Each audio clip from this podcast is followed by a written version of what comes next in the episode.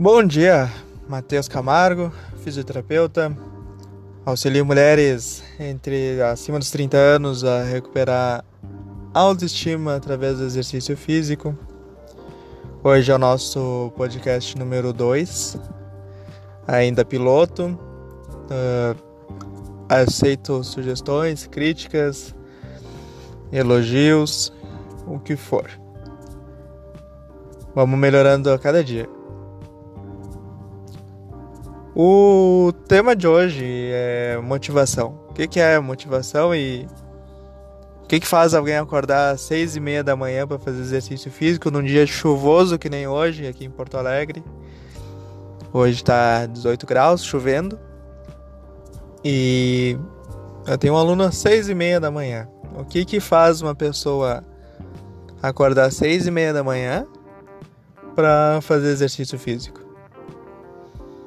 A palavra motivação vem de movido pela ação, né? Uh, movido pela ação de um propósito, de uma meta, de uma vontade, mas a maior dificuldade da motivação é a continuidade, né? A gente começa algo e não finaliza. A gente quer uma meta, mas a gente não sabe como atingir essa meta. Ou então a gente sabe como atingir, mas a gente não consegue ter a motivação para continuar a ação a caminho da meta. Então, como é que eu vou fazer para conseguir atingir as metas que eu quero? Por exemplo, eu tenho alunas que querem perder 20 quilos. Ok. Essa é a meta da pessoa. Pode ser a motivação dessa pessoa. Mas o que, que vai fazer essa pessoa continuar fazendo exercício físico para perder os 20 quilos? Será que ela não vai daqui a um mês ou dois meses largar? Porque ela não vai conseguir o resultado em dois meses. Ela vai conseguir o resultado em seis, talvez em um ano e só no, com exercício não basta. Então, o recado de hoje é o seguinte: para a gente ter motivação nas coisas, não adianta a gente ter só a meta. A gente tem que ter o propósito da ação que a gente vai realizar. Então, por exemplo, se você quer perder 20 quilos, você tem que estipular um tempo. E você tem que estipular uma maneira de fazer isso. Então, por exemplo, você quer correr. Ah, eu vou correr porque correr é legal e correr eu vou fazer perder meus 20 quilos. Perfeito. Se você nunca correu na vida, primeiro, antes de querer perder os 20 quilos, aprenda a ter o hábito da corrida e aprenda a gostar de correr. Depois que tu gostar de correr, aquilo ali vai fazer parte do teu dia a dia. Fazendo parte do teu dia a dia, tu vai inserir aquilo ali como algo natural no teu cotidiano. Como algo natural do teu cotidiano, tu sempre vai fazê-lo.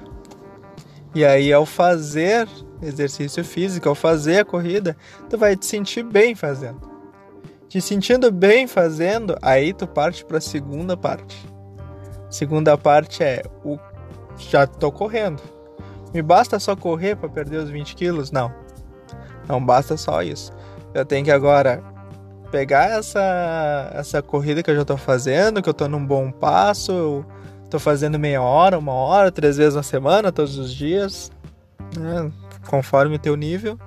E agora eu vou focar na alimentação. Beleza, daí eu vou começar a me alimentar melhor. Daí eu vou me alimentar melhor e correr. Me alimentar melhor, correr. Me alimentar melhor, correr até virar um hábito.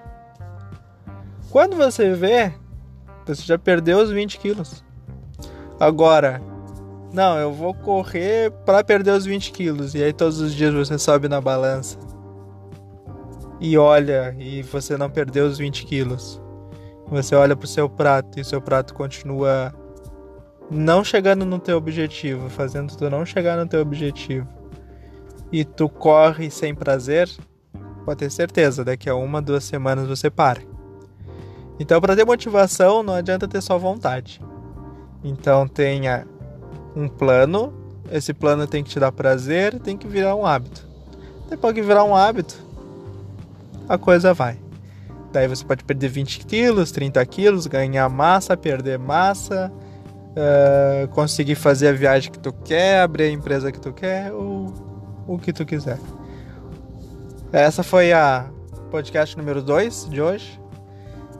Espero que tenha, vocês tenham gostado. Se por acaso tiver algum problema no áudio ou alguma coisa, peço que informem, peço que me digam e a gente vai tentando melhorar aos poucos. Abraço, pessoal.